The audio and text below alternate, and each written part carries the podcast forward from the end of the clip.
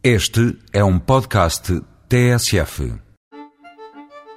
Se está farto o rebuliço do litoral nestes dias de sol e calor, venha ver como a natureza se encarrega de cobrir de verde as encostas do Parque Natural da Serra da Estrela, a maior área protegida de Portugal. É nestes montes majestosos, repletos de vida e quietude, que nasce o mel da Serra da Estrela, um produto regional único, derivado às excepcionais condições geográficas do topo de Portugal. O mel é aqui produzido desde a Idade Média, como atestam os forais em que os reis de Borgonha concederam aos abelheiros da Serra da Estrela. Produzido pela abelha ibérica, o mel da Serra da Estrela tem uma cor escura, de aspecto macio e aroma agradável.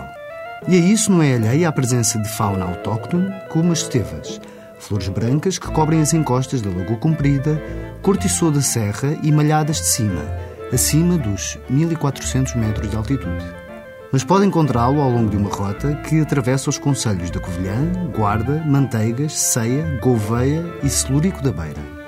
O mel da Serra da Estrela, por ser originário desta região e por dever as suas características organolépticas às especificidades do meio geográfico, encontra-se em processo de certificação DOP, Denominação de Origem Protegida. Ao adquirir mel da Serra da Estrela, saiba que este deve estar acondicionado em recipientes de vidro ou de barro vidrado e que deve conservá-lo a temperaturas não inferiores a 5 graus, para evitar a solidificação e a alteração do seu aspecto e sabor.